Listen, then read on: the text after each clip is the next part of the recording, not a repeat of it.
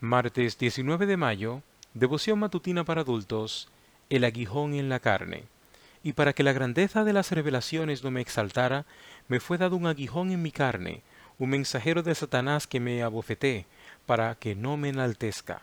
Segunda de Corintios 12:7. Un aguijón es un órgano afilado situado en la parte trasera de animales como la abeja, la avispa o el escorpión está conectado a una glándula que segrega una pequeña dosis de veneno para producir en el enemigo un dolor intenso en la zona donde se pincha. Después del dolor comienza la comezón. La zona se enrojece y en unas horas se hincha. Los síntomas duran varios días. Si la persona es alérgica a estas picaduras, las consecuencias son muy serias y abarcan tos, urticaria, dificultades para respirar y hasta pérdida de conciencia. Si la picadura es de abeja, ésta deja una lanceta en la carne que si no se extrae prolonga y complica los síntomas. El apóstol Pablo expresa su riesgo de exaltación y enaltecimiento propios. Por ello, Dios no le extrajo esa lanceta. Versículo 9. La Biblia no revela en qué consistía el aguijón, pero sin duda debió ser una experiencia dolorosa, prolongada y molesta de naturaleza física o psíquica. El ejemplo del aguijón es genial para entender la experiencia de Pablo. Su naturaleza y condición medioambiental eran tales que necesitaba un elemento fuerte para contrarrestarlos.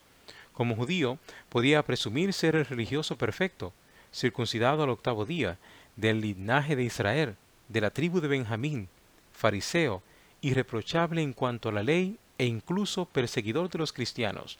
Filipenses 3, 5 al 6.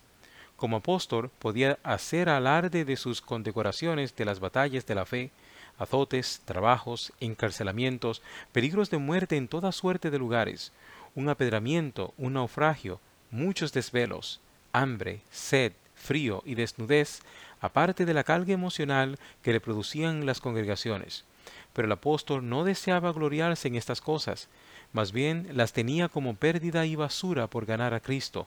De Corintios 11, 21 al 33. Pablo reconoce que el Señor no atendió a sus ruegos de librarlo del aguijón precisamente porque el malestar servía como protección contra la vanidad, para que no me enaltezca. A otro grande de la historia sagrada, al rey David, le sirvió para retomar el buen camino. Antes que fuera yo humillado, descarriado andaba pero ahora guardo tu palabra. Salmos 119, 67. Tal vez Dios está permitiendo dolor en tu vida para corregir algún defecto de carácter. Si es así, resiste como lo hizo Pablo o el rey David, pero no por tu fuerza, sino por la influencia milagrosa del Creador que habita en ti.